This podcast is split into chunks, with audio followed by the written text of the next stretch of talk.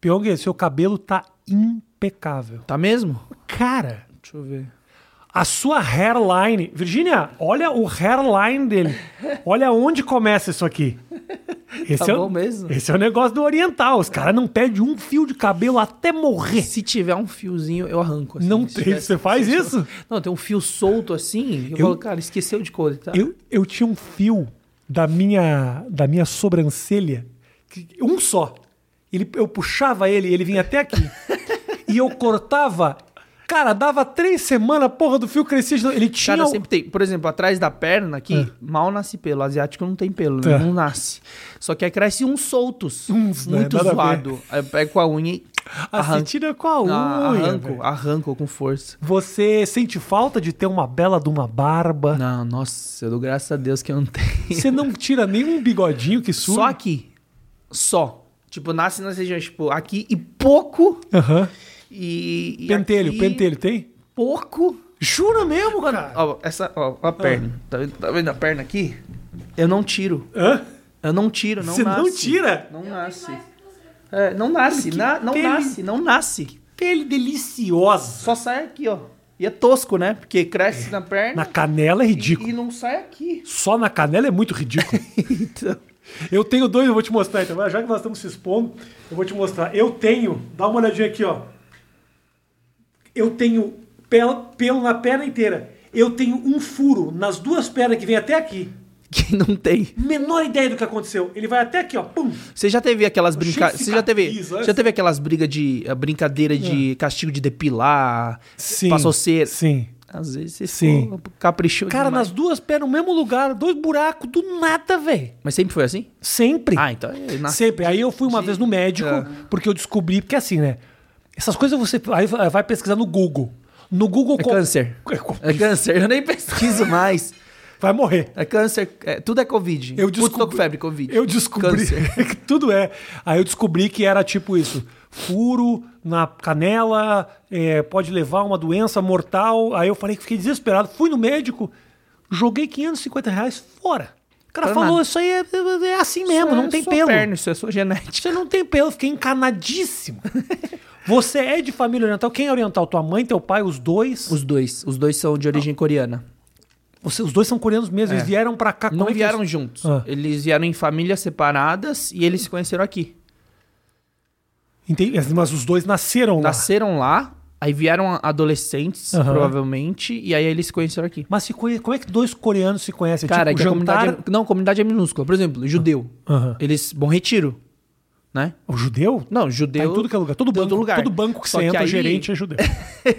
Só que aí eles é, meio que amontoam em determinadas Sim, comunidades. Bom. Genópolis, Bom Retiro. Aí depois veio os Concordo. coreanos entraram no Bom Retiro, Brás. Concordo. Aí depois veio é, os do Paraguai veio. Aí depois vieram os bolivianos. Então, meio Tá. que, sabe, comunidades pequenas. Sim, sim, sim. Então meio que conviviam juntos, né? Porque não falava, não falava língua, não falava português. Ainda falam enrolados? Cara, meus avós sim. Por, por mais que eles tenham passado Hum. 40 anos aqui no Brasil, eles não desenvolveram muito a, a- Eles conseguem entender muito, falar pouco. E você fala Agora, meu pai, meu tio, é, minha mãe, to- todos aprenderam português fluente. Mas você sotaque. fala, você Eu teve. falo, eu falo, escrevo e leio coreano. Puxa um pouco o teu fone aqui que Ah. eu tô com medo de te enforcar isso aqui. Eu Fala. falo, leio e escrevo coreano. Caralho, Pião, eu não sabia disso. É, desde, desde a infância. Eu me lembro Ah. que eu aprendi junto. Antes de entrar, por exemplo, primeira série hoje, primeiro ano que fala, é com 6, 7 anos. Com três. Com três ou quatro eu já falava português e coreano fluente. Eu ia em creche. É muito comum mandar Ah. pra creche, só que a creche. Não sei como funciona no Brasil, porque eu não fui- nunca fui numa creche brasileira. F- é, na infância eu fui em creches coreanas, aqui no Brasil. E aí a gente aprendia muita coisa. Tinha aula, não era só brinca o dia inteiro, depois o pai vem buscar. Os coreanos já estão estudando. Sentava. Pega esse livro, moleque. E eu lembro de um negócio, tipo assim, eles davam um pôster gigante, Ah. aí tinha que escrever o nome de cada coisa. Tipo, leão, maçã, aí escrevia em coreano. Com três anos de idade. Cara, não lembro a idade, mas devia ser uns três. Foda, cara. Mas é bom, sabia? isso. Então, é isso que eu tô pensando agora. Por que, que meu filho não aprendeu isso tão cedo também? Então, Agora que você fala que você falava coreano e português com 3 anos de idade, eu começo a achar que meu filho ele tem algum problema. Não, eu não Mas falo nenhuma fa- outra língua. Fala português fluente. É o que focou em aprender. Ah, É, só que eu vou falar uma coisa: a melhor época pra ensinar língua pra criança é do 0 aos 6, é, 0 aos 10. Aqui a gente tem a primeira infância separada, acho que 0 aos 6 anos, onde o cérebro absorve tudo e vai fazer um grande filtro. Só que dos 7 aos 14 também é um, é um período importante. Mas assim, é, esse período de 0 a 10, 0 a 8 é onde o cérebro mais se desenvolve rápido, mais gera conexões neurais, não tem barreira de entrada, de não tem. Tá, tá formando o cérebro. tá. Então é uma época boa pra aprender. Então, por exemplo, eu quero que meu filho eh, aprenda pelo menos umas 4, 5 línguas até os 10 anos. Pô, que, que- que cobrança é essa? Não é deixa, cobrança. deixa a criança zoar. Cara, não é Deixa a criança cobrança. fumar drogas, Pra- pra- deixa ela, deixa ela Pra- vender, vender, pra vender eles- órgãos, deixa ela É muito fácil pra eles. É muito mais fácil do que pra um adulto. O adulto já tem o cérebro todo acostumado, formado, Não. já tem crenças, já é tudo travado, assim. Cria um muro gigante. Tô super contigo, mas você quer então que ele aprenda quatro línguas até os 10 anos de idade e depois dos 10 anos ele vai pra creche, é isso? pra curtir o que ele não curtiu antes. Não, mas é na creche. Vai aprender em creche, vai aprender Que- professor, homeschooling, tudo. Nossa, cara, você não tá criando um pouco de expectativa demais na tua Não. criança, cara? Te deixa rolar natural. Ele se diverte, ele brinca. Ah, ok, é separar e equilibrar. Mas assim, aprendizado Ah. É, precisa focar para as crianças e adolescentes. é, crianças Ah. dos 0 aos 10. Eles vão absorver muito Ah, rápido. meu filho entrou na aula de inglês agora. Não, mas inglês. Ontem, ontem ele falou cat. Eu fiquei muito orgulhoso. ele falou cat. Falei, o que que é cat? Não sei. Com quantos anos ele tá? 10. Então, ainda é bom. Porque É? ainda é a fase, tipo. É, assim, depois dos 14 já começa a Mas, dificultar. Pyong, Pyong, eu sou um cara extremamente li- limitado intelectualmente. Limitado Eu sou nada. limitado. Um cara limitado não chega onde você chegou. Cara, eu enganei muito. Pyong, eu enganei muito. Ah, Você não faz ideia. Foi disfarçando. Eu falo isso para as pessoas, as pessoas não acreditam. Eu, eu não sei. A Virgínia fala que não, que eu falo essas coisas meio como piada, porque não, nada a ver, você é muito inteligente, você não percebe isso. Eu não. Eu sento com o Haddad aqui, com o Boulos. A pessoa acaba a entrevista achando, nossa, mas como o Rafinha, né? Ele articula bem, ele sabe dos assuntos. Eu não faço a menor ideia do que eu tô falando. Só que eu engano de um Tá jeito. só puxando, tá só, Só levando. puxando. Ele falou um negócio, eu puxo outro. Lembra uma coisa que eu vi no jornal? É isso, cara. Ah, mas é isso. Isso, é, quanto mais De referências... repente, isso é inteligência. Isso é inteligência. Ok. Quanto mais referências, mais experiências, é, mais é, notícias, mais coisas você consome, mais Uhum. informação você tem, mais bagagem. Geralmente essas pessoas são mais criativas. Você sempre foi um cara interessado na mente humana? Cara, não. É, me tornei. é, eu era mágico. Eu, eu comecei, como foi minha parte artística, Ah. desde criança Boa eu, pergunta. eu dançava. Se faz a tua pergunta que eu não tive capacidade Não, aqui é só pra mostrar Puxa, puxa, que ótimo. Uhum. mundos eu passei. Eu comecei na dança, break, b-boy, ficar de ponta cabeça, pular, dançar no metrô. Eu ficava na estação de metrô. Minha vida era é, São Bento. São Bento começou, depois foi pra Conceição e voltou, Tá. foi pra Vergueiro. Aham. E aí eu, treina, eu treinava muito break dança. Pra, pra quê? Pra chamar atenção. Eu queria ser único. Porque você é oriental também. Oriental gosta de um break, né? A gente Cara, sabe era que... hoje o a Coreia do Sul, ela tá no topo. Todas tipo, França, Coreia do Sul e, e- mais um país aí. Do You Think You Can Dance, o programa de televisão, só oriental. Só tem asiático. Nossa, os caras fazem uns é negócios que- ninja. Cara, eles são muito bons. Os vários campeonatos mundiais, os melhores do mundo do. Tem um torneio mundial é, de individual, tem de grupo. Cara, a Coreia pegou muitos títulos desde 2002, quando começaram a participar. E você era bom? Cara, eu era acima da média. Você era o b-boy que fazia aqui assim ou o b-boy que fazia peão? Não, é, ficava de ponta cabeça girava, não fazia nenhum tipo de dança. Isso aí já é popping, locking, já é diferente. Eu, ficava, eu gostava mais de, de chão, de coisas difíceis, porque Aham. ninguém conseguia fazer. Então o lance era chamar atenção e ter um Chamar talento atenção, único. entendi. O lance era chamar atenção, chamar atenção, chamar atenção. Ok. Aí, da dança, eu passei pra mágica. E aí, até aí, por que a mágica? Aí eu substituí a dança, meio que deixei de, fui deixando de lado. Porque a mágica chamava mais atenção de mais gente do que a dança. Minha pergunta pra você antes de você continuar é: não porque a mágica, por que chamar a atenção?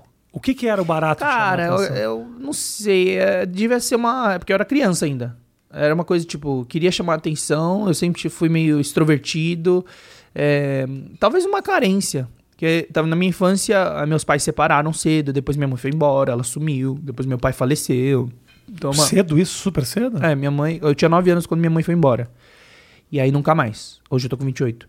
Ainda- aí- E ainda não teve nenhum tipo de não, contato. nunca. Aí, meu pai, três anos depois, ele faleceu.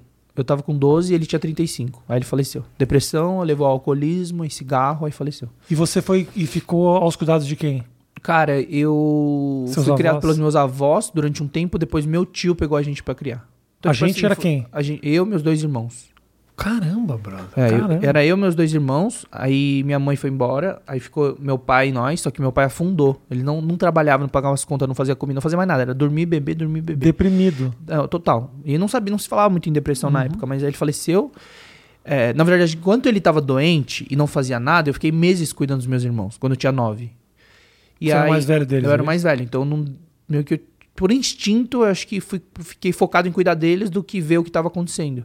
E aí meus avós vieram, levaram nós quatro. Meu pai ficou nesse estado durante uns dois, três anos, Uhum. internou três, quatro vezes. Aí na, na última vez morreu na fila do hospital porque precisava de transplante de fígado. E você lembra desse percurso todo, isso que aconteceu? Como é que você acompanhou quando criança isso?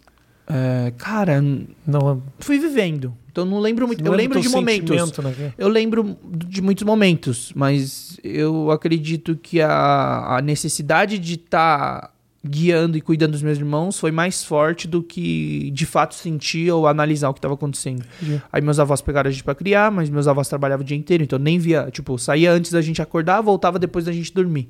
E aí por isso que meu tio pegou e, e- e levou a gente pra criar. E, e aí ele brigou na justiça e trouxe os dois filhos, porque ele também tinha separado, aí tava com a mãe, aí começou a criar cinco filhos. Você não teve nenhum contato nunca com a tua mãe? Não. Peraí. Desculpa, PCR dá uma. Entendi. Dá uma- PCR, importante deixar claro que nós fizemos teste, hein? É, é importante também deixar claro que é o PCR. É, o PCR que foi lá no nariz. Mas também ele resolveu ele mesmo fazer o teste. Cara, mas é melhor. Porque se outra pessoa faz, Ah. é, tipo, como ela não tem referência de onde que tá entrando, Tá. às vezes cutuca, tipo, meu, você espirra na hora. Espirra. Você sabe o caminho das Eu pedras. sei, porque Mágica. eu te falei, tinha uma mágica que a Ah. gente fazia, que era enfiar um prego Aham. ou a carga de caneta desse tamanho. Tipo, tudo, até sumir. O prego sumia no nariz. Aham. E aí você do nada puxava um prego desse tamanho, aí parecia uma mágica. Só que aí. O PCR. aí o PCR cagou com a mágica, cara. Eu falei pro Piogo, se pintar um teste do Covid que é engolir uma espada, acabou, Acabou a a mágica. mágica. Isso Os acabou. caras descobriram que tinha essa, essa cavidade ninguém sabia. Porque todo mundo acha que é assim, ai, meu nariz entra aqui. É. Só que aí, na verdade, essa cavidade entra reto até atrás aqui. E É um aí, buracão Agora ali. descobriram por causa do PCR, então cagou Acabou. a mágica e a gente tirou da lista. Vamos voltar Mas, lá. voltando. Desculpa, é, desculpa voltar Mas no aí, tema. aí a, pra vo- a você- necessidade. O quê? Desculpa te interromper. Ah. Mas assim, você conta essa história com uma naturalidade que parece que você tá memorizado em como contar. Cara, Não, não tô falando o que é Não, ruim sim, ou bom. não, não. Que bom que você lidou de maneira dessa forma, mas em nenhum momento nada disso você sentiu, você Cara, eu senti quando meu pai faleceu, mas uma coisa me, me chamou a atenção. Eu senti. Eu fiquei mais triste pela minha avó, porque perder o filho é a ordem desnatural das coisas, né? O- geralmente o pai morre primeiro, depois o filho. Claro. Mas aí eu fiquei mais triste pela minha avó, pelo sofrimento dos meus avós, do que. Do que por ter perdido. pelo fato em si. Mas é que. Acho que eu já esperava. Quatro, três anos num ciclo de interna, depois perde a memória, depois fica internado, volta. Aí eu já meio que esperava. Só que aí, no momento, foi isso. Acho que o sofrimento maior foi de ver meus avós, porque vieram para um país totalmente diferente em busca de oportunidades, uma vida melhor, uma vida nova. E perdeu o filho com 35 Sim, anos. é muito pesado. Então, mas eu conto natural por quê? Porque eu comecei a contar essa história em 2016, em palestra.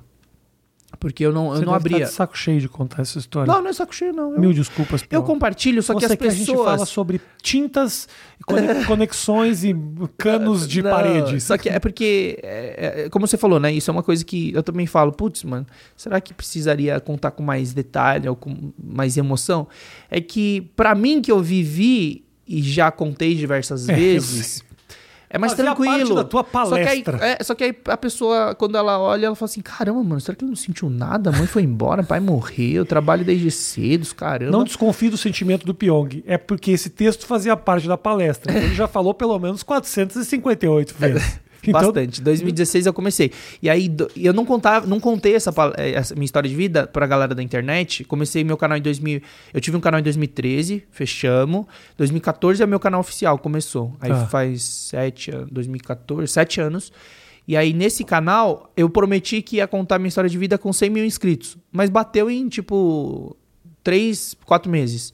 Aí eu falei, não, gente, vamos esperar um pouco. Porque preciso de uma meta. é, Aí eu falei, vamos deixar pra 200 mil. Aí em seis meses bateu 200 mil. Falei, gente, vamos deixar pros 300? Aí fui prometendo. Aí quando chegou um milhão, você falou, não tem Aí- história aí- nenhuma. aí- não, quando chegou, eu falei assim, Chupa! quando deu 500 e eu não fiz, eu Ah. falei, cara, eu vou enrolar o Draw My Life. E aí eu falei, um milhão a gente faz. Cara, como bateu um milhão, não fiz e tal. Eu enrolei muito, prometi, enrolei muito. Tá. E era uma coisa que eu não queria. Não sei se era uma percepção na minha cabeça que, que era uma brisa. Não ia mudar nada na minha vida. Só que eu não queria expor a minha história, é, porque que, não queria que as pessoas sentissem dó ou pena. Falei, pô, eu consegui, eu conquistei as coisas porque eu, eu ralei, trabalhei e tal. Aí fui contar só em dezembro de 2018. E aí, só em 2016 nas palestras eu contava. Tá. Mas voltando assim, por que, que a gente Ah. chegou aqui? Porque Você perguntou do porquê chamar atenção. Isso. Às vezes- Caramba, o Pyong, eu não preciso te entrevistar. Vai, você faz links muito melhores do que eu. Eu já nem lembrava que a gente tava falando disso. Não, mas aqui, às vezes, fica, como fica o loop aberto nas pessoas que estão assistindo. Ótimo. Cara, eu fico na agonia. Quando, é a mesma Quando coisa não- que quando não série. fecha os Quando não assuntos. fecha, porque você tá assistindo série. Quando vai acontecer um negócio, pum, corta pro próximo. Entendi. Você fala, cara, Mas eu sou rei de não. Agora há pouco a gente tava entrevistando quem que era. O Badawi. Eu perguntei pra ele qual foi o show mais top da sua vida. Ele contou um negócio, eu fui pra outro e o Matheus ficou assim, ó. E Qual foi o pergunta? melhor show? Eu não sei qual foi. Então, voltando. Aí eu. é, pode ser que era uma necessidade, uma carência, não sei explicar, mas é, pode ser que seja isso. Então, da mágica, eu fiquei muito tempo na mágica. Da mágica, eu pulei pro YouTube. Na verdade, na mágica, me levou pra TV. E aí, eu fui no programa do Silvio Santos em 2009, com 17 anos de idade. E lá que eu decidi, falei, cara, essa é a vida que eu quero. Eu quero ser artista, quero ser famoso. Nem importa com o quê. Posso ser ator, apresentador, pode ser mágico, eu tanto acho, faz. Posso te falar? Ah. Eu acho absolutamente do caralho quando o cara fala: Quer saber de uma coisa? Eu queria ser famoso. Porque tem uma. A pessoa, as pessoas subestimam aquele que quer virar celebridade, porque, ah, o cara só quer ficar famoso. Não importa. Não importa. Era o que o cara queria, Cara, era o que ele queria. eu queria. Por quê? Porque eu gost... desde criança eu fazia teatro, ganhei, ganhei troféu fazendo teatro Ah. em peça de escola, Alto da Compadecida. Ganhei, fiz- Coreano no alto. Mano, eu fiz Alto da Compadecida. Quem você era no alto da compadecida coreano Pyong? Chuta. Chuta. Menor ideia. Eu- era o João Grilo, o principal. Jura? que erro de casting. Não, não, não, mas eu vou te falar por quê. Eu estudava em colégio coreano. Ah. Então só tinha coreano pra fazer o pa- os papéis. Tá, ok. Se não É, fosse só tinha você- coreano, só tinha coreano. Você, Você ia ser outro coreano, entendeu? Não, eu sei, é meio, é meio bizarro. Vem hoje, né? E aí eu ganhei o troféu por- de melhor ator por participação dessa peça, que eu, fi, aí eu, eu fiz sozinho a peça. É que teve uma outra. Como é eu- que é? Você fez sozinho? Não, sozinho, porque na outra peça no ano anterior, eu fiz um teatro chamado. Uma peça chamada Haver Estrelas, só que tinha o principal que era o Jonas. Ah. E, e aí teve. Era tão grande o papel que te- teve que no meio, do, meio do- da peça, eu fiz metade do começo, no meio da peça, trocava pra outro cara. Olha o que é a maravilha de ser oriental. Então, é. Pode trocar o Aí trocaram. Mas por quê? Porque era muito texto. Entendi. Era muito texto. Alguém notou que trocou? Ah, notou.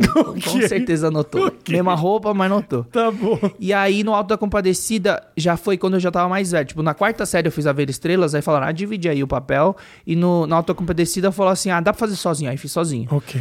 Então, esse negócio de estar tá no palco, de fazer apresentação de dança no final do ano pra escola, de participar no final do ano, de juntar todos os colégios do ensino médio e fazer uma competição de talentos. E eu ganhei os três anos seguidos. Fazendo o quê? É, dançando, fazendo dance break, Dançando break. break. aí no último ano eu misturei mágica com break. Muito confuso pro teu público você fazer o alto da compadecida e dançar break. É muito confuso. É muita Não, coisa. Depois vem a mágica, depois vem a hipnose, depois vem YouTube. Não, foi maluco, assim, a, a- a trajetória É, que acabou se desenhando.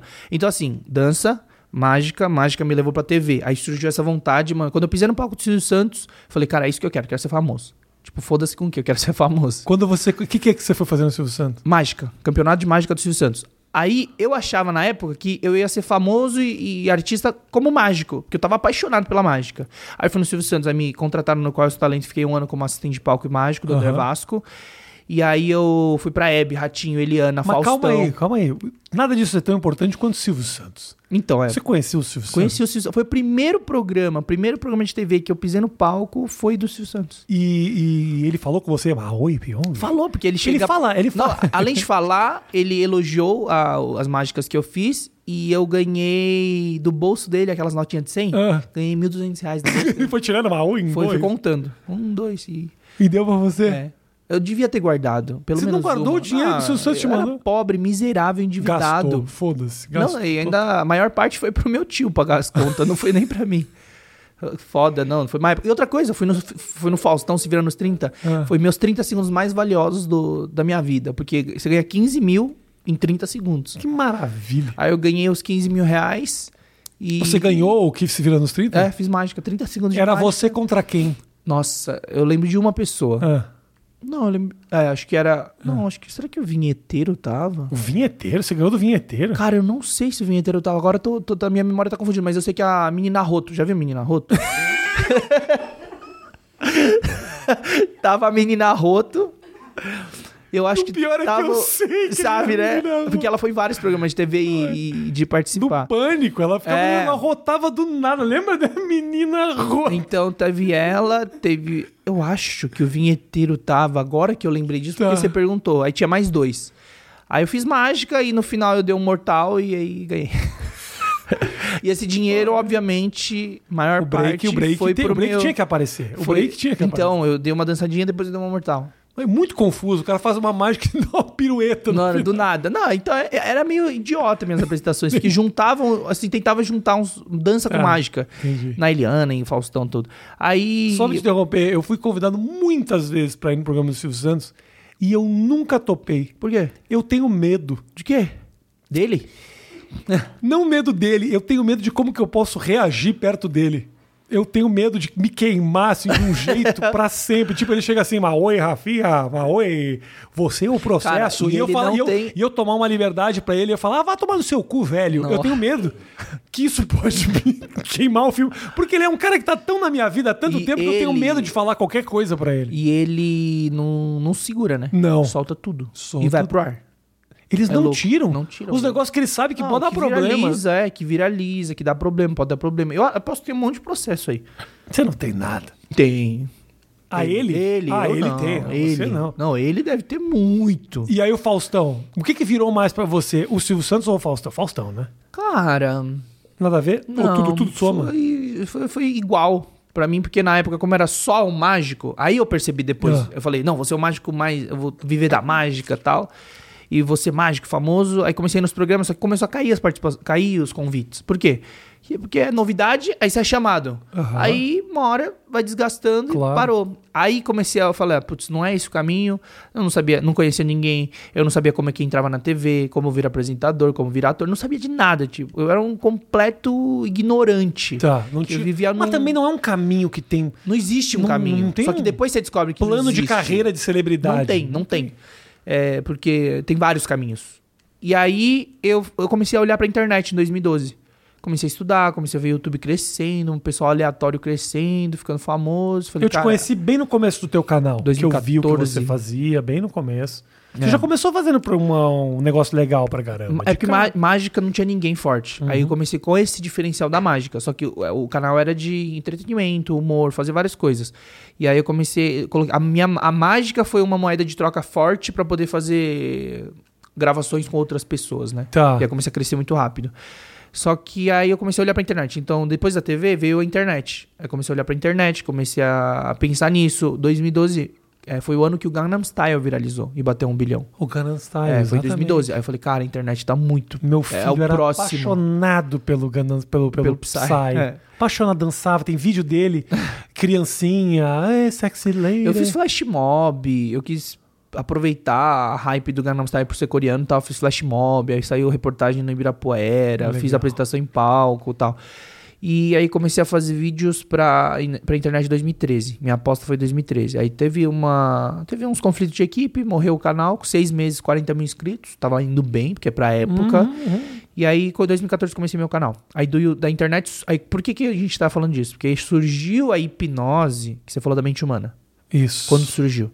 2010 2015, eu final. falei isso, falei, Você né? falou. Ótimo. Mas você sempre foi interessado pela mente humana? Aí eu, Eu falei. perguntei isso, é verdade. Aí eu falei, não, Não lembrava nem sempre. Aí, 2015, Hum. em dezembro, surgiu a curiosidade, mas meu primeiro treinamento foi em fevereiro de 2016.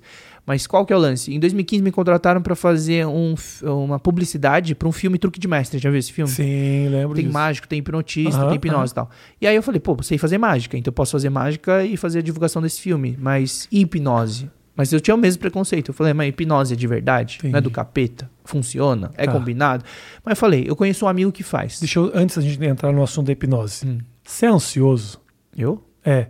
Tem alguma uma, uma ansiedade, alguma. Como eu posso dizer? Algum. Quando você é, tá numa situação de. Não de, de gravação, eu digo assim, mas você é um cara que. Você conta essa história de um jeito que eu não sei se você é rápido, sua cabeça é muito rápida, se você tá ansioso. Ou se você tem certeza disso que você tá falando, tanta que você fala com uma facilidade, assim. É porque eu tenho certeza e porque eu sempre fui hiperativo. Hiperativo, não ansioso. Hiperativo, talvez seja a Ansioso pergunta. zero. Agora, hiperativo, Hiperativo. bastante. E outra coisa, Dá por pra exemplo... sacar que o Pyong... Pá, pá, pá, pá, pá, pá, pá. Mas vai bem, vai bem. Eu acho ótimo. Em uma hora a gente cobre cinco. Maravilha. Faço um flow em 40 minutos com, com o Pyong. Só Maravilha. que qual que é o lance? É, eu, eu já tenho esse- o cérebro sempre foi mais hiperativo e o cérebro é bem acelerado entre aspas. Eu não gosto da monotonia, Isso. Assim parado e tal. Tanto que eu assisto série na Netflix. Oh, podia falar? O Saturday Netflix, foi isso Não, que não, você eu, falou? eu assisto série, Na Netflix. na Netflix. Você tá preocupado em falar? Fala o que você a quiser. marca. Manda na Netflix a merda. Você- Eu não tô nem aí. Não, é porque às vezes é que a eu já tô acostumado a ter uma programação no meu cérebro que eu nunca falo nome de marca, empresa. Fala a marca que você quiser. Tá bom. Não tem problema nenhum. Se você quiser falar mal de marca. Não, não é nem mal nem bem, é só não falo por, por questão de. Tem proposta rolando. Não tem É. nenhuma proposta. Aqui ninguém quer dar dinheiro. Fica- o dinheiro é do AdSense e olhe lá. De vez em quando os caras tiram os AdSense da gente essa semana. Pode perguntar. pro- A gente botou Vivi Fernandes. Sabe quem é Vivi Fernandes? Sei. Ela botamos um vídeo dela no, no- no ar. E cortou a monetização. Cortou a monetização. Mas por quê? Você sabe por que que a gente descobriu? Por causa do nome dela, bro. Porque ela fez pornô, porque ela tem uma carreira. Os caras cortaram a monetização por causa do nome dela. O cara mudou Você pra. reivindicou? Eu reivindiquei. Não, não, faz sentido isso. Não pode. Sabe que a gente mudou? A gente mudou, em vez de Vivi Fernandes, mudou pra VL minúsculo, VL minúsculo Fernandes, voltou a monetizar o vídeo. Juro pra você. Caraca, E você achando hack, que você é mágico. Que truque, Mágico foi o Drake na hora de botar o nome do Que vídeo. truque muito louco, cara. VL, VL Fernandes. Então, se Vou você anotar entrevistar isso aí. a Vivi Fernandes, Tem uma, deve ter essa lista de palavras e conteúdos lista, proibidos. li- é, lista negra do, do, do YouTube. Aí eles Então, colocam e bloqueiam. Exatamente. Então, assim, pode falar a marca que você quiser. Tava Mas fazendo voltando. uma série na Netflix. É, não tava fazendo. Eu assisto série na a série. série Eu, eu é, tentei voltar pra mostrar que eu tava ligado, em mas não, não rolou. Não rolou. em 2x, em velocidade, uh, o dobro de Você velocidade. assiste? É, ou dobro, ou 2,25, às vezes 2,5. Por Tipo, porque geralmente. Calma, velho. Cara, é que eu, Curte. eu curto. Você sabe que eu tava. Só que em 2x. Eu tô assistindo uma série com, com a Virginia que é Nine Days Fiancé, que é 90 dias pra casar. A gente gosta de um real, uns reality bosta. a gente tava assistindo esse, e aí a gente foi assistir um da MTV que é o 16 and Pregnant, que é basicamente mulheres, meninas muito jovens que, que ficam grávidas. É. Cheguei a ver. A gente assiste o Nine Days Fiancé, nada acontece e a gente adora. Nada acontece. A discussão é sobre como que eu vou ir tirar o meu passaporte para voltar para Croácia. Uma hora disso e a gente assiste e gosta. Quando começou o Sixteen and Pregnant, a mulher Nossa, separou, cara. conheceu o pai, o pai morreu, o filho caiu da, da, da privada, não sei o quê. Tudo em 15 minutos a gente falou: Que isso, cara? Baixa! A gente quer curtir. Cara, é uma questão de ritmo, porque às vezes só um take, aqueles take que quer mostrar, vai mostrar. Exemplo, casal. Tem aqueles take, tipo, câmera lenta, corta Sim. pra outra. Mano, já, já acelero pra cinco vezes, passa rapidão. Você vai mudando a É, aceleração não, do é- negócio? É, dá pra durante? tem um plugin. Porra. Aí, às vezes, por exemplo, putz, cara, tá muito rápido a, a, sei lá, a legenda. Aí eu deixo 1,75. Aí quando volta ao normal, eu falo 2,25. Aí eu deixo andando. Se você tem esse ritmo todo, como é que você não se atirou de cima da casa do Big Brother, onde nada acontece, onde você não pode acelerar absolutamente nada? é a questão de girar chaves e, tipo, falar assim, vou entrar em modo... De modo repouso. Modo repouso. É, é, tipo, tem essas coisas de programar a mente, programar, né? Através da auto-hipnose ou qualquer coisa. Quando você domina, aí você gira uma chave. Você fala assim, cara, hoje... Tem dia que eu desligo Ah. e fico, tipo, o dia inteiro. Sabe aquela... O tédio. Tá. Tédio, tipo, leseira. Você não tem compromisso, não sabe o que fazer, não tem o que fazer. Aí já assistiu série, aí senta e fica olhando. Tem esses dias. Tá bom. Mas tem outros dias que, tipo, dorme três horas, mas tá, tipo, acorda cedo, começa a gravar, faz isso, faz aquilo, faz reunião, blá, blá, blá, blá. E eu gosto mais do ritmo que eu Acelerado. me sinto mais ativo, produ... nem sempre produtivo, mas vivo. Tá. Então, mais ou menos. Ah, filme eu não acelero, tá? Voltamos. Porque filme, se acelerar, Ah. você vai ter a impressão de que o filme é uma bosta. O filme pode ser muito bom. A série é maravilhosa. Não, série é bom. Por quê? Porque você vai ver uma linha do tempo, você vai ver vários episódios, então não faz diferença. Um filme, eu testei fazer isso. Cara, Qual filme você acelerou? Cara, eu assisti três, mas não, Ah, não lembro não agora. lembra nenhum porque um, deles? um foi coreano e o outro foi foi um aleatório da Netflix. Posso te falar uma coisa? A chance de o filme realmente ser uma bosta é muito grande. Não, cara, mas é, é- o filme é bom. E se você acelerar 2x, ele fica uma bosta. Porque parece que você assistiu um filme de 40 minutos, de 50 minutos. Tipo, e não faz sentido. Se você assiste um negócio de 50 minutos, não tem como ser então um você quer filme. me dizer que se você deixasse metade da velocidade, o filme seria maravilhoso? Ah, não, aí perde ritmo. Ele Aí fica uma- explica Aí aí. fica uma porcaria.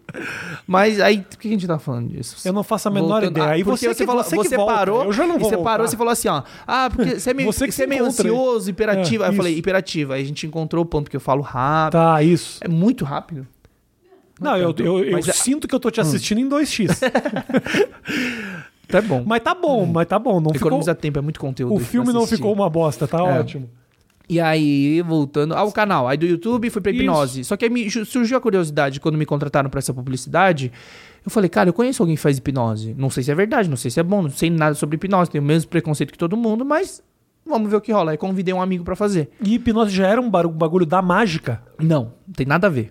Tá. Hipnose é uma, é uma, é uma ferramenta, uma ciência da mente humana.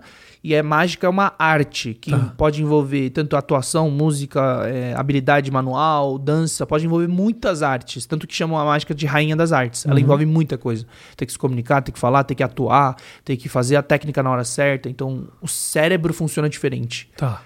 E, e aí a hipnose, o cara veio e começou a fazer na rua, na Paulista, assim, tipo, passava um grupo de pessoas, parava uma- um grupo de pessoas aleatório, ele fazia hipnose, acontecia, eu falava, cara, não é possível. Na Paulista, na rua. Do- na rua, assim, ó, pega qualquer pessoa. Aí eu falei, ah, não é possível. Eu falei, não é possível. Aí passava outro grupo, fazia de novo, dava certo. Eu falei, caramba, mano, que bagulho esquisito. Aí começou a surgir a curiosidade. Aí pra mim era só uma curiosidade, porque é, era aqueles vídeos de entretenimento, coisa Aham. engraçada, divertida. Então eu não, sabia qual era a função e o intuito da hipnose. Tá. Só que eu queria saber como funcionava. Eu falei, me ensina aí. Aí ele falou assim: não, você tem que aprender todo o passo direitinho. Então faz o meu curso ano que vem, que eu vou lançar o curso e tal. Aí ele lançou, eu fiz em fevereiro de 2016. Cara, depois que ele ensinou todo o passo a passo, você vê que tem uma, engen é, tem uma engenharia toda por trás, tem uma lógica, um passo a passo. E aí no último dia ele fez uma terapia. Tipo, falou assim: ah, quem fulano tem transtorno, ansiedade ou fobia social, sei lá. Ele pegou um cara que tinha dois problemas, em duas horas, ele fez todo o processo de terapia, aí ele zerou o cara. Tipo, zerou de.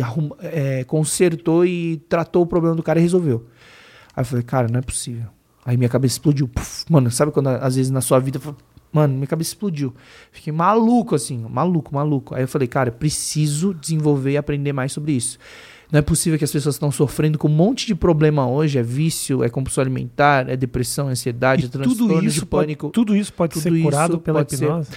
É, Curado? Curado é uma palavra que a gente não usa porque nem médico pode prometer cura, né? Crime, curanderismo é crime, a gente toma muito cuidado com esse termo e de promessas, porque nem médico pode fazer isso.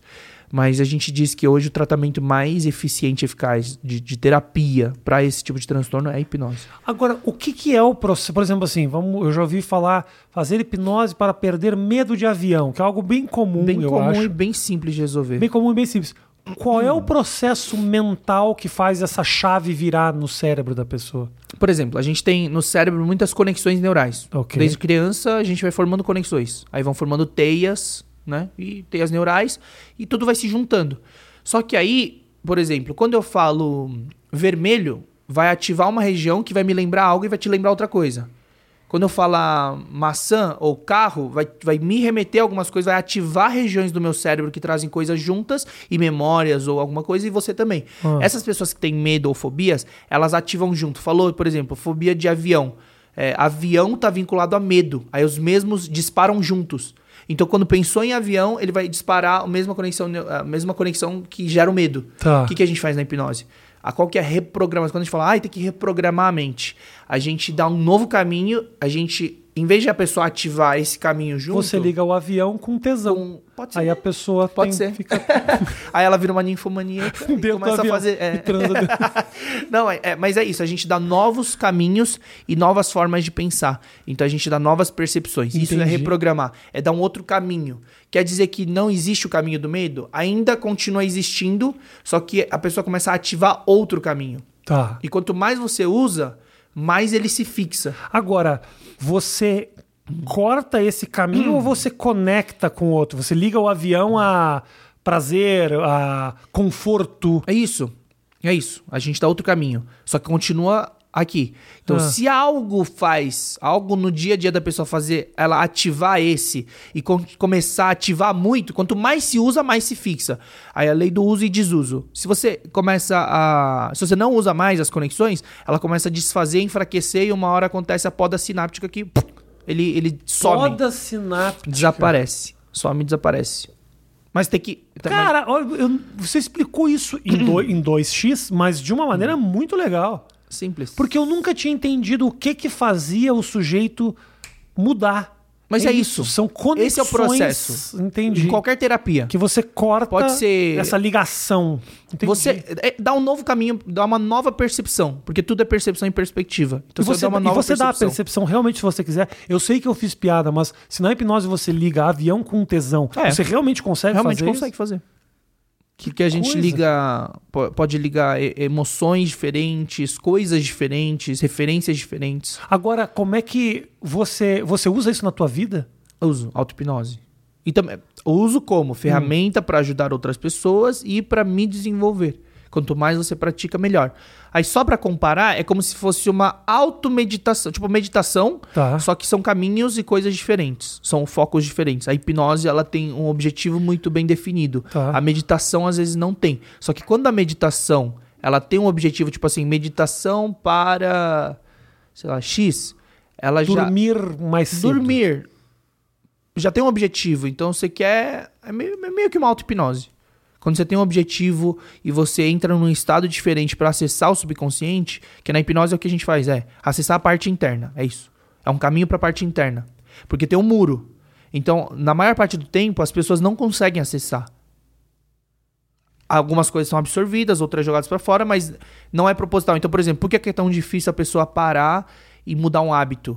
Porque os hábitos elas estão no subconsciente. Aí foi programado aquilo, aquilo é muito forte. Então, o que manda e fala que a gente é a gente, nossas programações.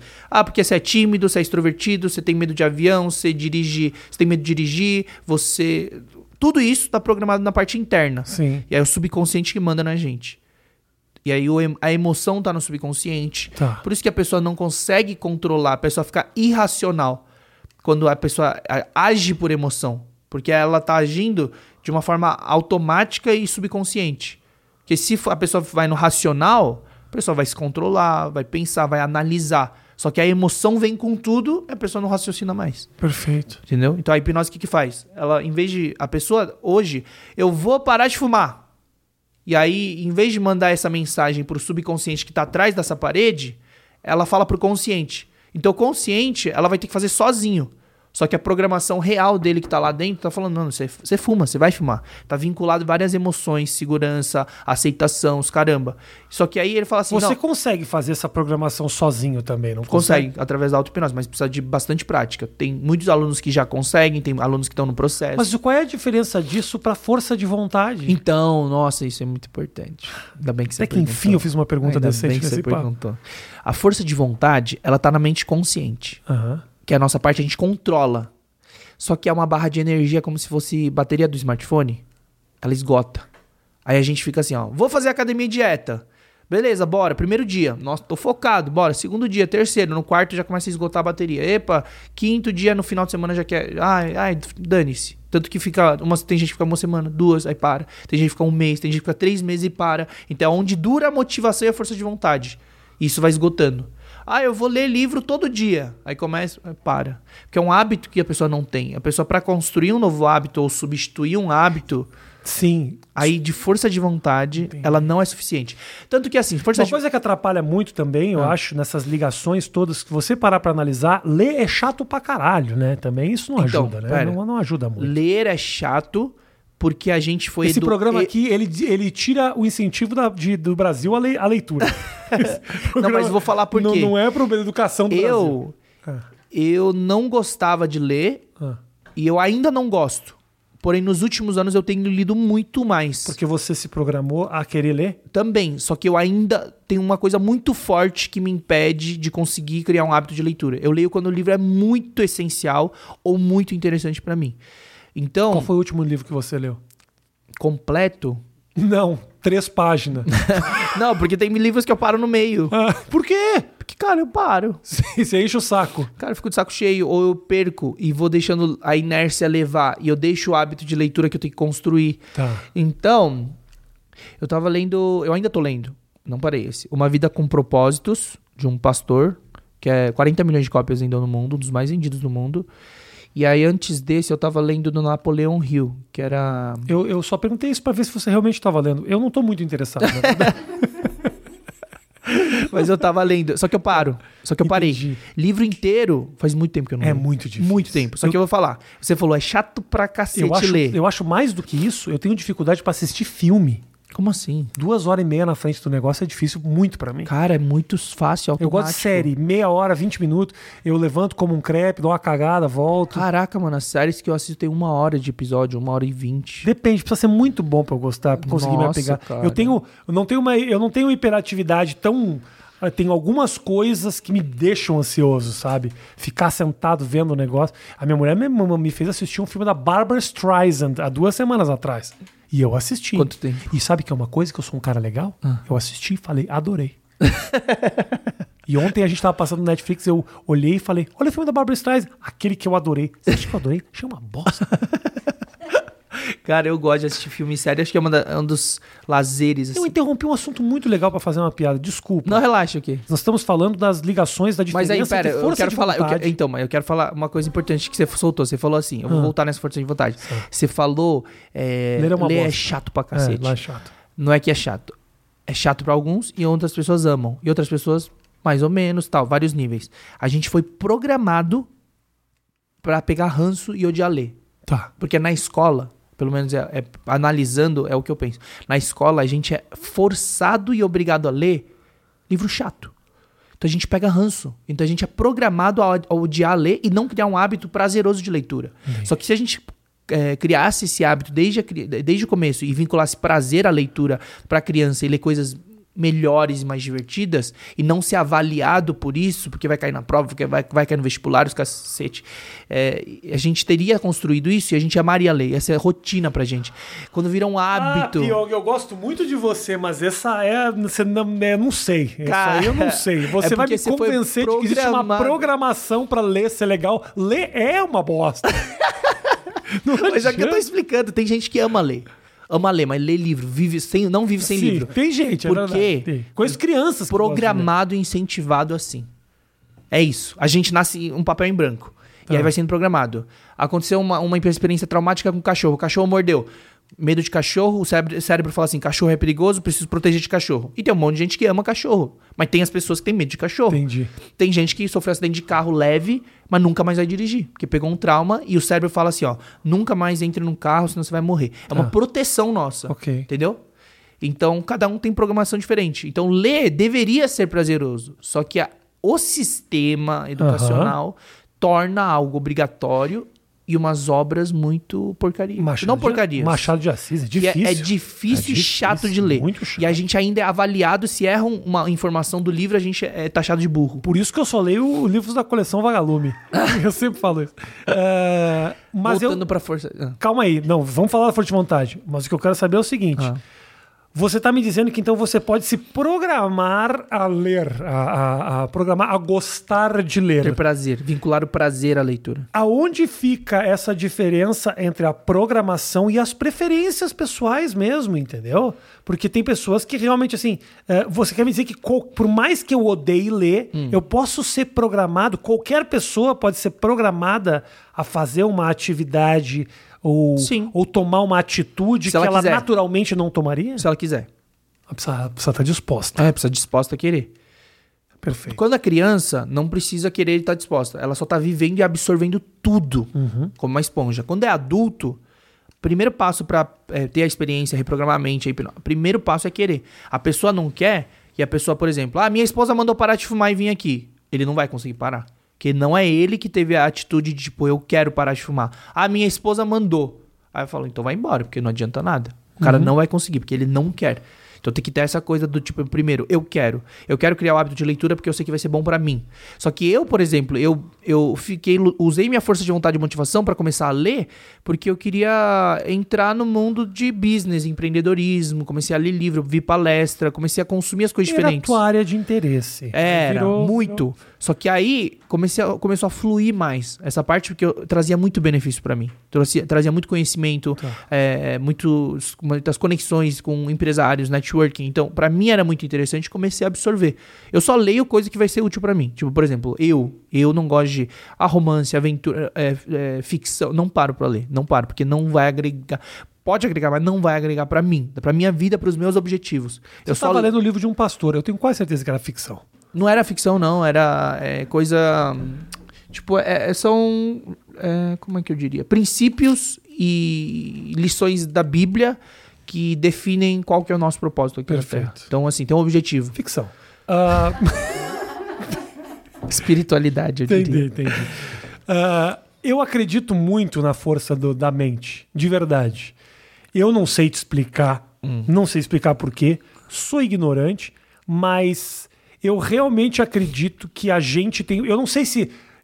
Me, me ajuda aqui nessa minha Tá. teoria. Né? A Fala. minha teoria Aham. que eu tenho, entendeu? Beleza. Eu não acho que nós temos força ou a nossa mente, nós temos força suficiente para mover o mundo.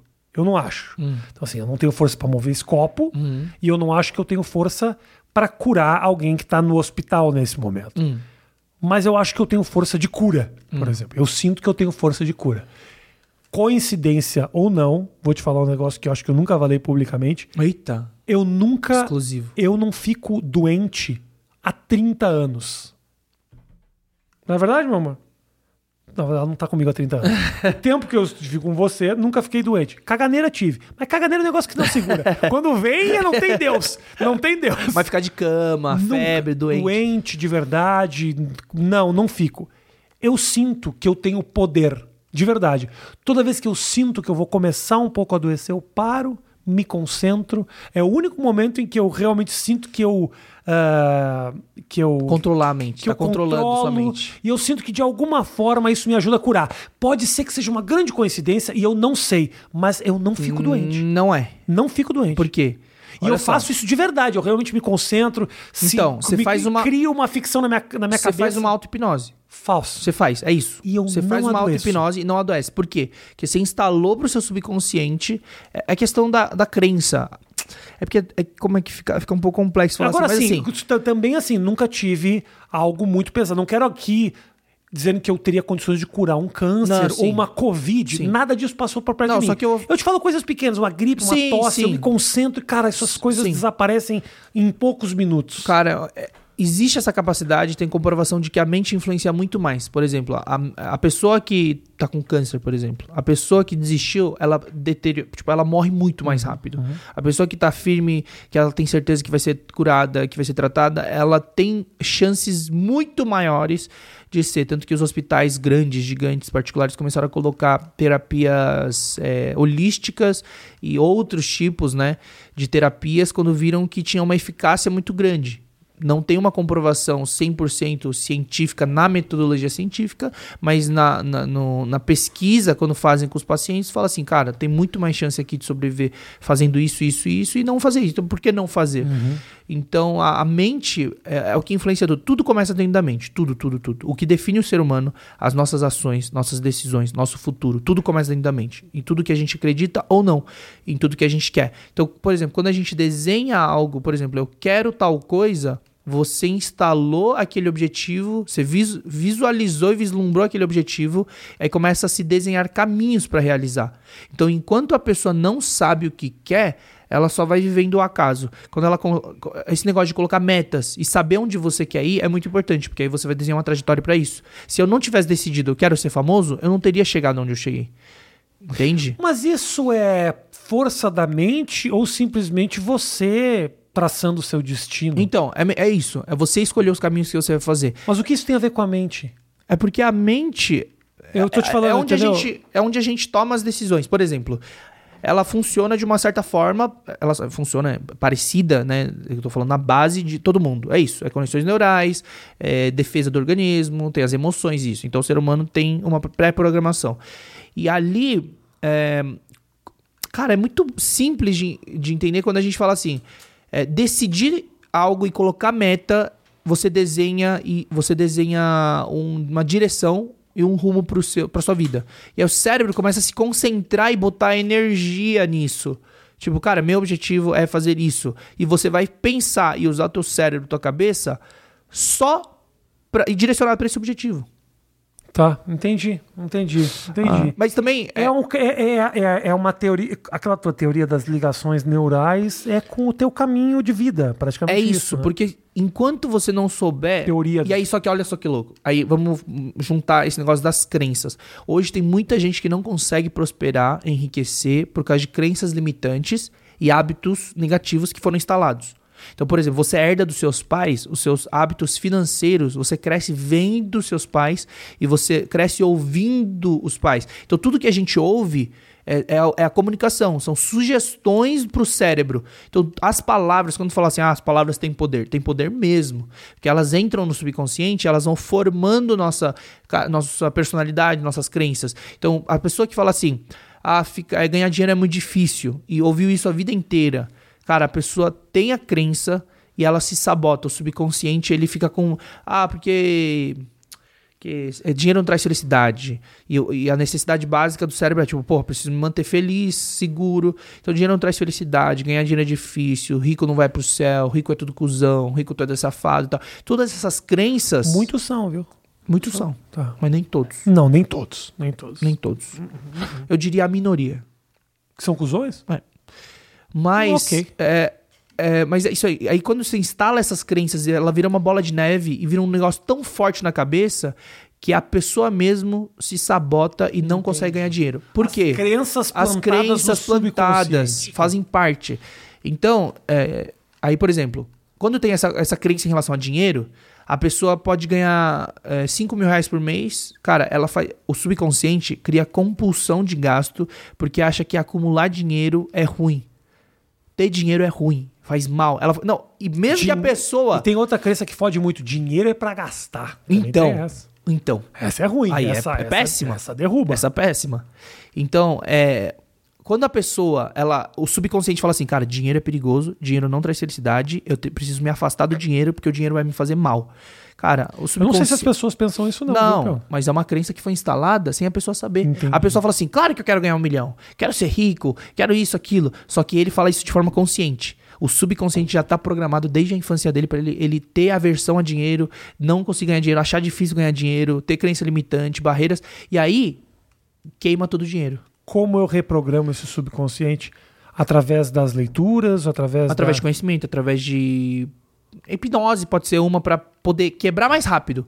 Só que quando você começa a falar assim, eu quero mudar meu pensamento, eu quero. Aí, aí entra o processo do primeiro eu quero. A pessoa que tá falando assim, de, na em negação e tal, não sei o que, a vida é assim, é difícil mesmo, é tudo culpa dos outros, do, meu, do governo, dos meus pais, é culpa dos outros, outros, outros. O cara que tem essa programação de tipo vítima, o cara que já tá conformado e não tem vontade de, de, de se mexer, evoluir, não consegue. Perfeito. A pessoa que busca esse caminho, eu, eu mesmo. Cara, eu herdei, o que eu herdei da minha família, na minha vida adulta, foram dívidas. Mais de seis dígitos, mais de 100 mil em dívida. Eu comecei minha vida adulta com mais de 100 mil em dívida.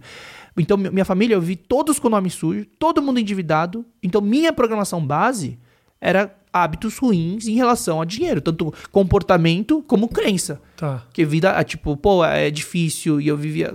Era ruim. E aí, o que, que eu tive que fazer? Com 21, uma, com 20 e tanto, sei lá, em 2015 eu saí de casa. Eu saí pra morar sozinho, mesmo sem saber se ia conseguir pagar aluguel. Eu saí, porque eu queria sair da ecologia do ambiente. A ecologia influencia. Sabe aquele. aque- eh, Tem um dito famoso, tipo, ah, você é a média das cinco pessoas que você convive? Que também não sei se tem comprovação, não, não, cheguei, não cheguei a estudar. Eu não sei se é famoso ou eu tô desinformado. Eu nunca ouvi falar. Ah, é? É. Deve ser famoso no meio de empresário, Entendi. empreendedor. Deve Tá. ser. Perfeito. E aí eles falam, você é a média das cinco pessoas que você convive. Tem uma verdade nisso, só não sei se é, essa, esse, se é comprovado esse o número. É a só que influência a do influência ambiente. do ambiente, da ecologia, é, é, te puxa ou pra baixo ou pra cima. Aí fizeram, tem um cara que ganhou um prêmio, como fala, prêmio Nobel? Nobel? Nobel. Tanto faz. Prêmio Nobel. É um prêmio legal. É um prêmio legal. Esse cara ganhou. Ele fez, eles fizeram um experimento social, um teste desse negócio de influenciar. Colocaram um pobre, pobre, pobre, pobre, ferrado, no meio de vários milionários. Depois de algum tempo, o cara ficou milionário. Não é mágica. é- O lance é.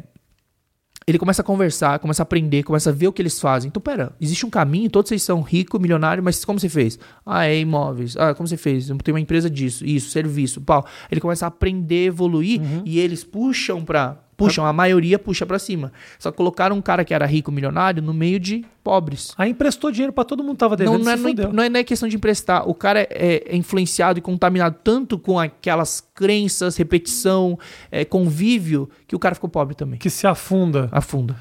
Então. É uma teoria um tanto quanto polêmica. É. Mas se há comprovação e o cara ganhou um Nobel, a única coisa que a gente pode fazer é respeitar. Eu É, entendo a perfeitamente. sempre- a gente pode questionar sempre, só que eu vou te falar, eu convivia e eu tive que zerar minha cabeça porque meu interesse era, cara, eu não posso ter a mesma vida que a minha família, eu preciso Uhum. sair. Aí sozinho comecei a, a viver mais o mundo, conhecer mais gente, comecei a pesquisar conteúdo diferente, comecei a ler livro que eu tava passando em Congonhas, comprei o primeiro livro, cara, comecei a ler, que eu li um dia e comecei a desenvolver esse interesse. E aí eu fui caçar os eventos onde essas pessoas estavam, esses empresários de sucesso e tal. Comecei a andar com eles, comecei a aprender, comecei a em mentoria, em grupos. E comecei a evoluir. Então mudou minha uma- cabeça. E de vez em quando fazendo uma magiquinha de baralho que o pessoal gosta pra caramba, Basta, entendeu? é, chamando a atenção. A mágica conecta. A mágica, É, a conecta. mágica conecta Um break cara. de vez em quando num evento de empresários. É, coisas diferentes. Eu entendi. Cara, eu sempre tive esses diferenciais de, tipo, ter coisas pra mostrar, agregar. Sempre fui o centro das atenções. Mano, se você dança bem, você chama atenção. É. Se você faz mágica, você é o centro das atenções. Se, você, faz dança bem hipnose, e faz mágica, aí já é ferrou. E hipnose. E hipnose. É quando não você para tem bilionário que não queira ser seu amigo. Não tem, não tem. Mas o lance é isso. Então influencia muito a ecologia. Tanto que dá pra resolver e tratar, por exemplo, a gente já tratou várias pessoas com gagueira. Gagueira, ela tem fundo psicossomático e emocional. Ou ela reprimiu a emoção e, e somatizou no corpo, ou ela eh, foi impedida de se expressar, ou ela teve que engolir choro. Vários motivos, tem várias causas, tem causas. E, e aí você trata. Aí o cara sai da sessão, faz uma sessão, sai falando normal. Só que aí ele volta pro meio ambiente onde ele vive, pra ecologia, pros amigos zoando, pra família zoando, não sei o quê. O cara volta a ficar gago. Entendi. Por quê? Eu dei novos caminhos, novas conexões, reprogramei algumas coisas. Só que elas ainda existem lá até que entre em desuso total ativar aquelas conexões. Então ele deveria reforçar as novas programações. Só que quando eu jogo no mesmo ambiente, Volta. pega uma pessoa depressiva, trata, resolve, zera. Mano, bota no mesmo ambiente. Trabalho tóxico, pessoas tóxicas do lado, negativas, família briga, ambiente A gente tóxico. vê muito de- naquele programa. Vum, é, puxa pra baixo, entendeu? um programa chamado Intervention, que eu gosto muito, que é um programa que mostra as pessoas viciadas em diferentes entorpecentes, gente viciada em compra, vícios, pessoas com vícios, que passam por um processo de intervenção, que é onde a família se reúne e fala: você vai para um tratamento É. agora, senão eu vou cortar os laços com você. Essa pessoa vai, tem um tratamento, às vezes 90 dias. Quando ela volta para o ambiente onde o pai não tem uma relação, onde a Os mãe. gatilhos, o quê, os vol- gatilhos são os mesmos. Volta e meia essas pessoas acabam tendo recaídas. Os gatilhos são os mesmos. Até o ambiente. Por exemplo, tem gente, sabe quando você. é, os gatilhos é o que dispara aquela emoção ruim. Ou a emoção boa ou a emoção ruim. Então, por exemplo, é, tinha uma casa. A casa, por exemplo, a casa que eu morei é onde meu pai faleceu. Toda vez, mesmo subconsciente, quando você entrar, aquilo, alguma coisa que você olhe pode disparar e trazer uma emoção negativa e você nem sabe porque você está sentindo aquilo. Entendi. Então, ambientes, objetos do passado, coisas, tudo isso podem ser gatilhos. Uma frase que você ouve, uma, uma foto que você vê, podem trazer de volta, porque ela adiciona algo dentro de você. Então, ambiente, casa, local, pessoas adicionam gatilhos, pode ser bom, pode ser ruim. Então, é. Agora, saber tudo isso não é pesado pra você, Pio, no teu dia a dia? Você tem tantas soluções e, e você estuda tanto isso que daqui a pouco é inevitável que você tenha uma crise de ciúme ou que você fique puto por uma coisa que não tem sentido. E aí você se sente enfraquecido do tipo, puxa, eu sou... Eu sei de tudo isso e pra mim não serve. Cara, Ah, ninguém te fez essa pergunta até hoje, hein, ô Pyong? Pode eu, dar uma... eu acho, eu acho que não. Essa aí... Mas é que Entendeu? não. Você entendeu o que que é o Sim. peso do conhecimento? Sim, Ele não sim. é, não é complicado pra você? Não, eu acredito que quanto mais conhecimento, melhor. Só que qual que é o cuidado que eu tenho? Tem gente que tem obesidade intelectual. Estuda, estuda, lê, estuda, lê, estuda, lê e nunca aplica nada. Então fica só na teoria. E essas pessoas não conseguem executar ou prosperar de alguma forma, porque não botam em prática. Tá. Eu fui muito sempre de 80% prática, 20% teoria. Eu sempre fui de prática, de aprendi dança eh, fazendo mágica, só praticando, praticando. Fiquei só teoria rápida, entendi e comecei a fazer para as pessoas mesmo na rua. E, e hipnose fazendo o que eu aprendi, comecei a hipnotizar na rua, depois celebridade, artista, os caramba. Então, a vídeo, aprendi fazendo, eu não sabia nada do universo de audiovisual vídeos, então eu chamei alguém que sabia fazer e vamos pra frente. Então, tudo eu aprendi na prática e eu acredito que é a programação correta. Gente que fica muito na teoria, sentado na cadeira, estudando e teoria, teoria, e não bota em prática, cara, não tem como ter resultado. Entendi. Então, hoje, por exemplo, é, eu adquiro muito, eu filtro, absorvo e vejo que é aplicável e me dá resultado e vai me dar resultado futuro. Então, para mim, quanto mais, melhor. A gente tem que ter um aprendizado contínuo. Isso exercita o cérebro. É malhar o cérebro. Tem que malhar o cérebro. Perfeito. E deixa, deixa eu. ah, ah, acho ótimo, tô gostando muito dessa conversa. Ah, vamos continuar. Eu gosto muito. Eu tô Eu aprendendo. tô de muito. boa aqui. Eu sou. Tô de boa. Tá de De boa? horário, Também não tem, não tem horário. Ah, o Matheus tem. O Matheus tá, ele tem filho. Eu Mas- também, mas É, tudo tá bem. no horário dele dormir mas ele já. é- é, tem filho, mas ele não, não se preocupa muito. Então tá Ah. tranquilo, ele pode ficar mais. Né? Queria te perguntar o seguinte: você estava num momento muito bom de carreira, eventos, a internet. Eventos não. Não? Não, porque pandemia. Não, não agora. Eu tô falando que você tava. Ah, tá. Tô falando de antes Big Brother. Tô falando Aham. antes Big Brother. Tava num momento muito bom, legal, ah, mandando bem, ganhando dinheiro, postando foto com carros, que eu nem sei se eram seus, no Instagram. Carros. Sei lá, inventei. Casa, casa, casas, Ah, tá, entendeu? tá, entendi. Então, assim, tava numa situação legal, profissionalmente. E aí surge essa história do, do, do, do reality show. Num momento em que o reality show tava meio caído. Morto. Né? Morto. Muito Péss- caído. Péssimo de números, audiência. Tudo, né? O 19 foi, tipo, bem criticado. Na assim. hora que você topa isso, É. é, você era a única pessoa ali que eu conhecia, né? Eu sei, eu já conheço a Manu. a- Já tinha ouvido falar, Não, eu conheço, já entrevistei ela, já tive, já. contato com algumas pessoas já lá. né, algumas, algum outro, Babu, já conheci Aham. umas duas ou três entrevistas, a gente já bateu um papo e tal. Mas aí entra essa história na tua vida. Na hora, eu te confesso que eu pensei, puta roubado, o negócio tá caidaço. E vira um. Não sei se é programação, as suas programação que você tá inventando aí que faz, mas virou um bagulho gigantesco. Ah, você sabia, obviamente você não desconfiava que ia ficar desse tamanho, mas qual eram os prós e os contras de fazer aquilo? Cara, hum, a gente foi pra parar pra pensar. É, eu só topei participar porque era a primeira vez e era algo inédito de fazer no mundo. Era inédito no mundo quando eles falaram que era metade seriam convidados. Ah, foi o primeiro Foi o disso, primeiro, né? Ah. Então eu sempre gostei muito do inédito, do, do, do novo. Eu sempre gosto de ser o pioneiro. Eu sempre gostei dessas coisas. Eu sou meio maluco. Pi- Oi? É. Minha mulher tá se metendo na entrevista, Pior. O que, ela tá fazendo? Ela é paga pra ficar ali sentadinha É bom quando tem interação. e pra falar piongueiro É, ainda. piongueiro, Ou seja, mas- interrompeu uma, interrompeu uma puta Mas eu colocação gostei, bosta. eu gostei, caraca, eu nunca tinha pa- parado pra pensar nesse trocadilho. Vou começar a usar. Piongueiro. meu Deus. Então, mas eu E aí sempre você foi gostei. de ser o quê? Piongueiro. Piongueiro, resolvi ser piongueiro, que Ok. é ser inédito, novo e tal. Ah, inclusive eu sou o primeiro e primeiro artista, né? Coreano do Brasil. O único, Você é o primeiro artista coreano do Brasil? É, a primeira celebridade. Única, provavelmente. Não tem mais nenhum outro coreano? Não.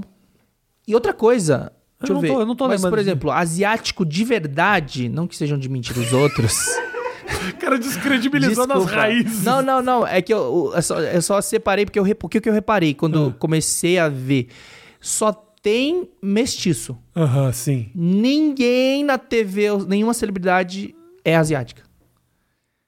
Jura? Sabrina Sato é mestiça, Yuji Tamashiro é mestiço, Daniela Suzuki é mestiça, é, teve, outra, teve outra japonesa também que é mestiça. Não tem. Nakamura. Na, é, não é mestiça? Jura É, mesmo? não tem. Você realmente é. Mas agora a próxima geração já acabou.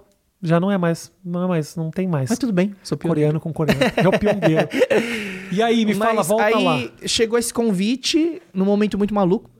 E a gente colocou, falei, ó, é, tem a possibilidade de ter de ser uma exposição boa no maior reality do Brasil, porque agora vai ter um fator novidade. Então tinha essa, essa aposta e esse fator. E tem os contras, só que os contras não são muito palpáveis. Como não? Sua mulher tava grávida. Não, não, não, beleza, tem isso.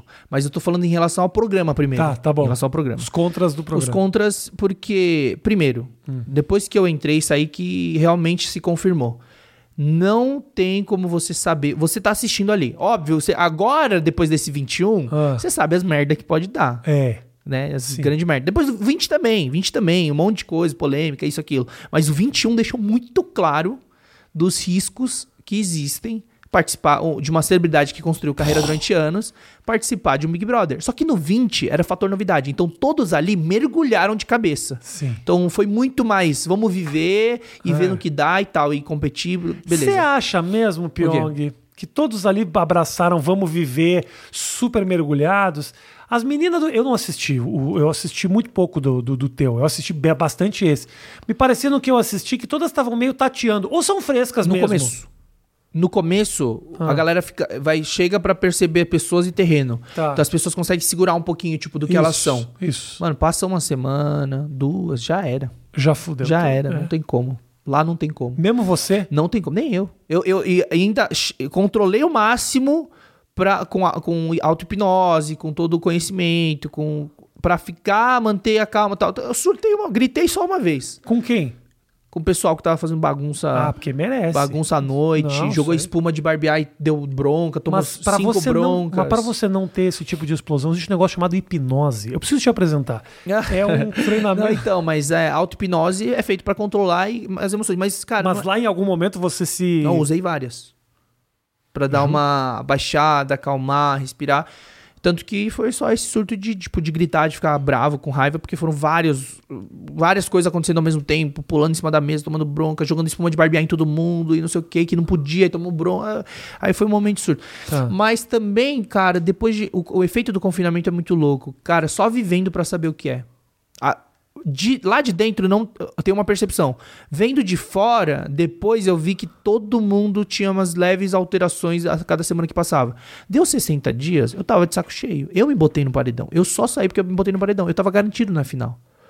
Eu tava garantido na final. Só que eu tava de saco cheio. Foi por querer- isso que você falou: me bota paredão então. Não, aguento mais não, essa não merda. Foi, não, foi assim. Cara, beleza. A minha mulher acompanhou, ela tá É, super ligada. só- Por isso que ela tá acompanhando a nossa entrevista, não é pela hipnose. ela quer falar desses troços aí, desses negócios. Só que eu, eu tava numa posição que era tipo assim, eu tinha nove pessoas, ami, tipo, de um grupo, a gente tinha dois grupos na casa. Tinha sete ali, oito aqui. Aí eu falei assim, cara, Não é possível. É, provavelmente o outro grupo tá sendo mal visto por causa disso, disso, aquilo. Aí saiu um. Aí saiu outro na semana seguinte. Aí saiu outro. Estavam sendo mal vistos mesmo. É, é, que era o quê? O que, que eles estavam fazendo? Não, não é, não é mal visto. Ah, eu tô é- muito mal desinformado. Tô muito Sei desinformado. lá, desculpa. ac- aconteceram vários, fato- Tá. vários fatores que fizeram isso. Aí foi saindo. Então eu tinha nove pessoas que se protegiam, se ajudavam contra cinco lá que estavam sobrando. Que iam sair fora. Iam claro. sair fora um por um, só que aí começou a movimentar. Cada semana o Big Brother é um jogo diferente. Muda. Todo mundo, ah, na primeira semana, ai, fulano vai ser bom, fulano. Mano, na semana seguinte o cara pode ser o cara mais odiado. Ai, na outra semana pode ser o cara mais amado do Brasil. Muda tudo. É. Toda semana muda. Mas lá dentro, a percepção, pra você ter ideia, na primeira semana que a gente ficou, parecia que a gente tava um mês preso lá. Um mês, eu juro. Não é, não tô exagerando, não é uma hipérbole. Se eu falasse, nossa, parecia que a gente tava um ano lá, aí seria um exagero. A percepção é que em uma semana que a gente tava lá, a gente tava todo mundo junto há um mês preso ali. Sem celular, sem internet, sem contato com o mundo, fi- o mundo, o mundo real, sem notícia do mundo real, sem contato com nenhum ser humano lá O que, que dentro. te dava mais agonia disso tudo? De não ter contato, não sei o que. Era, o? Cara, não é agonia, é uma junção de fatores que você, você tá em pressão constante lá, porque você sabe que você tá vi- sendo vigiado 24 horas. Uma hora você desencana. Só que você sabe, porque as câmeras são externas, as câmeras giram toda hora pra você, mirar em você. Então é uma pressão constante. Aí isso vai estressando o cérebro. Aí a galera vai alterando, mudando, aí vai soltando, tipo, quem é relação. Aí vai acontecendo discussão, briga. Aí uma hora um passa fome na xepa. Aí briga com todo mundo. Aí fulano tocou, perdeu o de estalo. Cara, foda. começa a estressar a galera. O lance de Começa, passar fome. Os caras começa. comiam, mo... comiam. O que que eles comiam? Moela. Fígado, rabada. Fígado, rabada raba- era bom, cara. Rabada era luxo na xepa. Ah. Porque, mano, fígado. E você ficou muito tempo na xepa ou mais Cara, tempo no... eu fiquei Você largado. foi líder? Fui líder uma vez. Eu fiquei largado na xepa as duas primeiras semanas inteiras. E, tipo, geralmente, por bom senso, eu falava, poxa, se eu for líder, eu vou pegar todo mundo que tava, ficou uma semaninha na xepa e trazer. Mas isso são meus valores. Aham. Só que aí largaram, me largaram na xepa. Na segunda semana o cara teve a oportunidade, tinha um bom relacionamento comigo, me largaram na xepa duas semanas seguidas. Aí, tipo, eu e mais umas três pessoas. E aí a gente virou o quarteto xepa, tipo, isolados. Mano, aí a gente era os mais excluídos. Quase eu saí na primeira, tentaram me colocar no paredão com 10 votos. Eu fui, eu fui recordista de votos. Por tipo, quê? Porque pô, tinha que votar em alguém, votaram em mim. Aí, porque eu Ah, e o medo, de, e o medo de sair na primeira semana, cara? então, a primeira semana é a pior de todas. Pior de todas, porque fala, mano, cheguei aqui, saí na primeira semana. E aí. Ficar mais tempo aí, no hotel que do que, que, eles negócio. não que, que eles não contavam, né? Os jogadores. O novo, a nova dinâmica chamada bate e volta. Que vai três pro paredão, aí tem um joguinho que dois, du- duas pessoas jogam e um volta pra casa e sai do paredão. E eu saí, eu peguei a estrela dourada e eu saí. Aí meteram sem querer dois, do- duas pessoas, dois amigos. A ah, acho que era a Boca Rosa e o Chumbo. Aí o Chumbo acabou saindo. Na primeira semana? É. Mas tentaram me tirar na primeira semana. E aí eu fui crescendo bem. Imagina o cara ficar mais tempo no hotel esperando, tipo, vai ser foda! Vai ser foda. O cara da portaria do hotel, senhor Chum, o senhor está de volta aqui no- É, é, da primeira semana. O seu quarto continua desarrumado, é o 212, pode voltar. Mas é complicado, cara, entrar pra sair na primeira semana. Nossa! E aí. Não, a tava- menina desse agora, dessa edição que eu assisti, a Kerline, É, saiu na primeira semana. e ela saiu ainda na primeira semana numa história muito enrolada. Muito, muito. Que é com o negócio do Lucas, é, aquilo. mas muito. Que eu não sei o que. Mas foi a formatação do paredão que eliminou ela. É. É. Era quem que era mesmo, Virgem? Kerline, Sara e o acro, a, Arcrebiano, é. Clabilhos Carabianos. O Bill, é. É. E, e aí foi a formatação. Sempre a formatação de paredão. Depende muito da formação, depende de quem tá, depende de quem salvou, depende de como foi a semana. Cara, é muito louco. Qual era teu medo? É um jogo. Qual era teu medo lá dentro da, de- da questão da exposição? Porque assim, eu teria um Cara. medo muito, muito claro. Que eu tenho um costume péssimo que eu, sinceramente, ah, já senti que eu evolui muito na minha vida. Mas quando eu era moleque, por exemplo, no Rio Grande do Sul, que é um lugar extremamente machista, escroto, a gente tinha o costume de as mulheres passavam, você virava. Era um negócio que quem não virava era tipo, oh, você não virou. Era um negócio idiota, que é um costume que, graças a Deus, as novas gerações não têm. E eu fui perdendo. Meu medo é numa desses descuidos começar a pegar eu olhando, tipo, oh, sabe os negócios que você fala, caralho, não quero ser visto dessa forma. Eu ia ficar meio nóia lá dentro. Não, mas é, todo mundo fica, porque quando a pressão aumenta, velho, a galera vai meio mudando, surtando, cara, é complicado. O que você falou das semanas mudarem é muito louco mesmo. Eu vejo uma curva desse aqui que eu assisti, do Arthur. O Arthur era um menino que começou meio abandonado, foi lá com os manos, aí com o Projota, que todo mundo não. Ficou odiado, depois Ficou odiado. sobreviveu. Sobreviveu. Aí Aí- foi indo, aí ficou amado pelo público. Aí foi na da Carla, aí todo mundo odiava ele porque ele não tratou bem a Carla. No final, ele teve a sorte divina de ter sobrevivido a vários Foi o paredões que aconteceu com o Prior. e poder ter melhorado, de no final sair, tipo, pô, até que ele é um cara Bem, gente boa. Foi o que aconteceu com o Prior. O Prior, ele tava no grupo das pessoas que estavam saindo e estavam saindo um por um, certinho, do jeito que a gente tava esperando que saísse. E aí ele fugiu do bate-volta. Na outra semana ele fugiu do bate-volta. Ele foi sobrevivendo. Aí começou uma narrativa de dele juntar com o Babu e virar, tipo, os órfãos. Aí a galera começou a ficar com dó. Aí começou a manter. Mano, foi. E foi você muito tinha louco. noção dessas narrativas enquanto você tava lá dentro? Eu me coloquei no paredão pra testar essa narrativa. Eu falei assim, cara, se eles estiverem vendo o Pri- Prior o Babu com dó, com pena, porque eles estão isolados, sendo que eles fazem um monte, eles falam e fazem e causam aqui dentro e as pessoas não estão vendo 24 horas, só o que vai pra edição, é, o Babu vai ficando forte. Aí eu falei, mano, tá no momento de testar. Aí eu sal... quis salvar uma pessoa do meu grupo, que era o Daniel, que as pessoas estavam odiando e eu não tinha noção disso. Isso não tinha como ter leitura, as pessoas estavam odiando. E aí foi um dos motivos também que eu saí. Por que, que eu odiava, cara? Não sei. Quer dizer, Ele era ele, meio- ele perda- perdia estaleca, ele era meio. ele é meio abobado. meio abobado. tipo, viajava muito, tirava o microfone e esquecia. Então ele tomava muita bronca, perdia muito dinheiro. Meio abobado. O cara é mais abobado que o cara veio. O cara entrou no programa na quarta semana e já entrou se queimando. Cara, ele, Ou seja, o cara tava vendo, sabia o que tava acontecendo e mesmo ele assim. assistiu duas semanas e entrou. Era, não, pra- era pra esse cara ter ganhado. semana. Assistiu uma semana. Pô, tudo bem, mas era pra esse cara ter. Não, não dá vantagem. Não dá. Dá um pouquinho no começo. A menina Carla, essa, um pouquinho nesse aqui, ela ficou olhando toda a casa. Ela voltou pra casa e saiu na outra semana. Saiu. Foi o pior paredão falso. Muito impressionante. É porque a galera ficou. Ela viu as coisas, ouviu umas coisas, só que ela não conseguiu ver algumas coisas específicas do Arthur. É. E ela ficou meio, tipo, ah, vou voltar e me unir com o Arthur. Ela ajoe- ajoelhou Uh, pra fazer ali- VT. Aquilo ali foi vergonha. E aí a galera falou, ah, mano, Carla, tchau. Mas também assim, brother, quem nunca se apaixonou e fez merda É, também, entendeu? só que eu. E se declarou pra uma pessoa que não, não tava te dando tanto valor. Eu já passei por Só essa que eu vou falar uma coisa. As pessoas que assistem e consomem, elas não têm noção do que é estar lá dentro. Estar lá dentro é, mano, é um outro planeta. Parece que a gente tá fora do planeta, porque só aquilo existe. É aquilo e só aquilo é a nossa vida 24 horas. Dorme junto, acorda junto, cozinha junto, briga junto, participa de prova, compete junto. Toda semana alguém vai sair, vai perder a chance do, do- de ganhar o prêmio. E você ficava nessa coisa de calculando os dias que o teu filho ia nascer e tal. Eu sabia que ele ia nascer em algum momento. E Você aí, foi aí informado? quando eu- não, não fui. Mas o que aconteceu? Quando eu senti, sabia que ele já teria nascido, na semana, na prova do anjo, é, as pessoas perderam de propósito pra mim. Ah, jura? Eu que conversei, legal, eu não mano. conversei, mas meio que as, as pessoas falam assim: não, a gente vai ajudar você a ver teu filho. Aí meio que todo mundo, ninguém veio em cima do meu, do meu, do meu game. E aí todo mundo foi eliminado. Eu ganhei, tipo, sem fazer nada. Ah, legal. E aí eu conheci meu filho. Não, foi bem legal. emocionante, foi bem louco, assim. Então, assim, cara, Big Brother é uma experiência. É que quando quem vê de fora fala assim, ah, é um reality entretenimento. Só Não. que quando se analisa o todo, é um jogo muito complexo. E é muito legal. É muito bem pensado, elaborado, a forma como se transmite, a forma como se faz a dinâmica. Cara, é muito legal. Porque o formato em si, o reality Você tinha show- essa noção toda quando você entrou? não. Eu comecei a sentir quando eu. Só que também mudou muito. Quando eles colocaram o bate-volta, deu abertura pra pensar em estratégia e chances.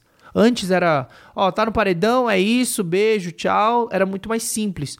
O bate-volta mudou o jogo, mudou tudo. No, no meu, na minha vez, aí eu falei, cara, esse bate-volta não vai ter toda semana. Aí começou a desenvolver estratégia. Mas como faz para bate-volta? Como conta os votos? Mas os dois mais votados vão. Então quem a gente coloca para ser os dois mais. Então começou um negócio mais de game, de Entendi. jogo.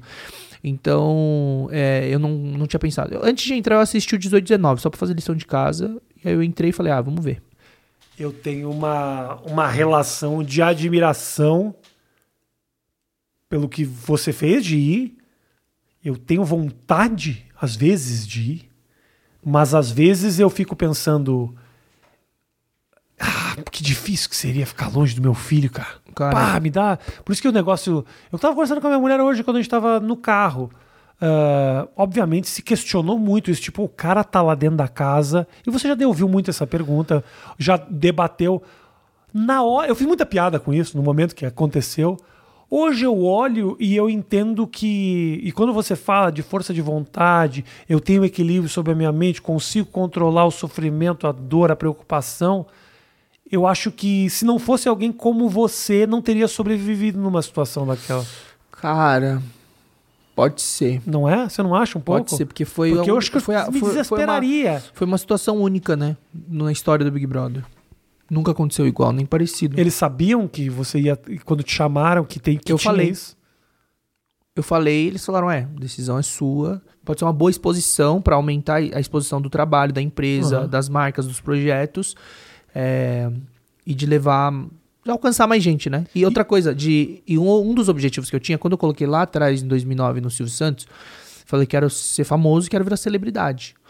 Até antes do BBB, eu me considerava. Eu já era famoso, já era influenciador, como gosto de chamar, né? Surgiu nos Estados Unidos esse termo, criador de conteúdo e artista. Dança, mágica. Então, artista, famoso, influenciador. Só que eu não tinha, eu acho que esse negócio de celebridade, de ser conhecido de ponta a ponta no Brasil todo e tal, era mais o pessoal da internet. E aí eu, e um dos objetivos era isso. Então eu acredito que o Big Brother me deu esse salto de. do- esse- trouxe esse título, que também não é um negócio tipo, ah, eu por ego nem nada, porque eu já tinha. Já fazia muito Claro. fama, tinha fama, projeto, Tinha empresa, carreira dinheiro, já. carreira sólida de anos e anos de Uhum. construção. Então, mas eu pulei pro patamar de celebridade. Aí se concluiu, pra mim se concluiu assim o que eu coloquei lá atrás. E te ajudou financeiramente isso tudo? Essa exposição? Te gerou Bastante. novos negócios? Bastante. Gera novas oportunidades, novas portas, novos negócios, né? mais oportunidade, mais publicidade e tal. Então eu venho equilibrando, né? Dos últimos anos, desde 2017, eu venho equilibrando o Pyong empresário, empreendedor e o Pyong artista. Aí eu ficava nesse meio-meio. Só que eu tô num momento mais de colocar energia. é, que nos próximos meu- meus próximos passos, na verdade, eu vou botar mais energia no Pyong empreendedor empresário do que no artista. Entendi. Tipo, eu acredito que é uma fase que eu passei, que vai continuar pra sempre, só que vai rodar mais automático do que era antes. E aí eu vou focar nos business, nos negócios que tenho metas bem ousadas. Que, que é ficar muito rico. Bilionário. Bilionário. Bilionário, é. Você quer ter um bilhão de reais. É. Depois a gente pula pra dólar. É mesmo? Tem alguma coisa que você quer comprar? Não é de comprar, é Você uma, um bilhão? é uma questão de. Vamos construir umas casas populares. É uma questão de ser. de- de- é uma meta que surgiu por causa de um livro que eu li. Eu concluí algumas coisas lendo esse livro, que caiu de paraquedas, estava em Congonhas, eu vi ali exposto. Falei, pô, interessante, quero ler. Li, devorei. Aí lá eu fechei o livro, eu falei, cara, quero ser bilionário, vou ser bilionário, mais novo do Brasil. E, aí eu comecei a, a trajetória, a jornada, sem saber como ia fazer. Eu tava com nome sujo, mais de 100 mil de dívida. Mas um bilhão é a meta agora. É, ser bilionário é a meta entrar na lista brasileira, depois na mundial. Na mundial você só entra se tiver um bilhão de dólares, né? Então, gente, ah, vamos acompanhar essa jornada do Pyong no tráfico de É drogas. Só A gente acompanhar. vai, daqui a pouco, tá, tá, tá muito rápido. É Pra que hoje é, rápido é agora. hoje é muito mais fácil do que era antes. Que hoje é tudo muito mais escalável, hoje tem a internet, hoje tem novos formatos e tipos de negócio. Então você vê eh, Nubank, de 7 anos tá valendo cin- 25 bilhões de dólares. Em 7 anos. Se você A tiver... Uber, em- nos últimos. Tipo assim, a Uber nasceu, vai, vai, não sei quanto tempo, 10, 11 anos, não sei, mas vale 70 bi de dólar. Tipo assim, não, é algo surreal e impossível para empresas tão assim. Antigamente não era tão fácil. Hoje, por exemplo, é, as startups elas começam é, e aí captam investimento. Tipo, aí, aí captou um milhão de investimento, pula para 20 milhões de não sei o que. Aí começa a crescer, escalar, aí injetam mais 100 milhões de dólares, o cara já tá valendo 700 milhões de dólares. Sim. Tipo assim, então em questão de poucos anos começa a escalar muito rápido. Então a tecnologia hoje permite, permitiu esse, a geração de novos negócios e escalabilidade. E existem modelos antigos, tipo franquia, franchising. Franquias é um modelo que, tipo, putz, Abre, abre, cresce, vende, escala. A maneira de ganhar dinheiro realmente é ter gente trabalhando, ter, ter negócios, né? Você é ge- pessoalmente gerar. É gerar valor para as pessoas. Você só ganha quando você gera valor para as pessoas. É isso. A, a gente gera proporcional à quantidade de valor e quantidade de pessoas que a gente gera. Por exemplo, se você ajuda e beneficia uma pessoa, você vai ter uma quantidade. Se, a- se você alcança 10, 100 pessoas, você vai ter outro tipo de, de remuneração e, e ganhar em relação àquele valor. Mas se você ajuda um milhão de pessoas, você vai ter o equivalente a esse valor que você gerou para a humanidade. Seja numa empresa, num negócio, num serviço. Perfeito. Então, é, é isso. Quero dizer pra você que hoje você gerou valor na minha vida. Mesmo? Isso tocou meu. Tocou, é verdade. Foi um puta papo legal pra caramba. Ah, que legal, que bom. Na minha. No do Matheus, eu acho que não tanto. Tá meio torcendo acabar, porque essa já é a nossa terceira entrevista do dia. Ai, nossa, é complicado. Mas. Já gravei nesse ritmo, viu? Mas a gente tá. Eu tô muito feliz. Eu poderia ficar horas e horas conversando com você. Ah, mas a gente vai ter outra oportunidade de explorar mais temas. Quando você. mal começou. Quando você for bilio- bilionário, você promete que você ainda conversa comigo? É, por difícil. Virgínia, eu gostaria Ó, de te dar a oportunidade de eu fazer uma pergunta vou- pro Pyong. Vem aqui. Eu vou. Para aí, ela até. Ah. Ó, um request, mas eu acho que não pode. Era um Não request. Ah, leva tempo. Ah, não, não, não. Nunca permitiria uma coisa Não dessa. quer? De A pessoa nenhum. tem que querer. De jeito nenhum. Não, não. A pessoa tem que Eu não querer. teria Demora, como. E leva um tempo dependendo da pessoa. Tem gente que leva 5 minutos, tem gente que leva 15, tem gente que leva uma hora, tem gente que leva duas. Ah, não, não. Tá ótimo. Não, não. Mas ele tem que querer. E no momento que você quiser, aí a gente marca pra gravar pro meu canal. Ótimo. Eu prometo que eu te chamo. Ah. E quando. Já tô falando, né? Vai ter uma data específica. Ok. Não tem uma data específica, mas quando eu entrar e. Quando eu ficar bilionário, Aham. eu prometo conceder uma entrevista e um bate-papo pra você pra gente contar. Já nem tá bilionário, já virou um baita de um cuzão. Cara, Gente, obrigado pelo carinho. Ô, Pyong, esse teu projeto de bilionário. Você tá bolando alguma coisa mesmo? Tem algum site, Sim, alguma não, coisa? não tem- nada? é, tem, é, Vai se que você tá acompanha- Se acompanhar a minha vida, minhas redes sociais, você vai ver o- o- os projetos, as empresas Tá. que vão surgir, que já surgiram, já morreu algumas, já nasceu outras. Uhum. Agora no segundo semestre a gente tá começando um novo ciclo aí. Então, se acompanhar. Ciclo do. De. um ciclo da vida, assim, de negócios. Ah, ok. A gente Na- vai começar dois negócios novos em- no segundo semestre de Que você pode 2020. dar essa. Não. não precisa. é, nas redes sociais vocês vão acompanhar. Isso aí. Acompanhe as redes sociais do Pyong, o link está aqui na descrição. Acompanhe este menino sensacional, o, a única celebridade coreana brasileira, Talvez da América Latina. a única celebridade oriental original que veio direto de lá. Não, entendeu? eu nasci aqui. Não, não, sim, tudo bem, não veio de lá, mas digo assim que a, a genética é toda de lá. Genética toda, 100%, sem pelo. É, sim. Um beijo, até a próxima. Beijo, valeu. tchau. Tchau.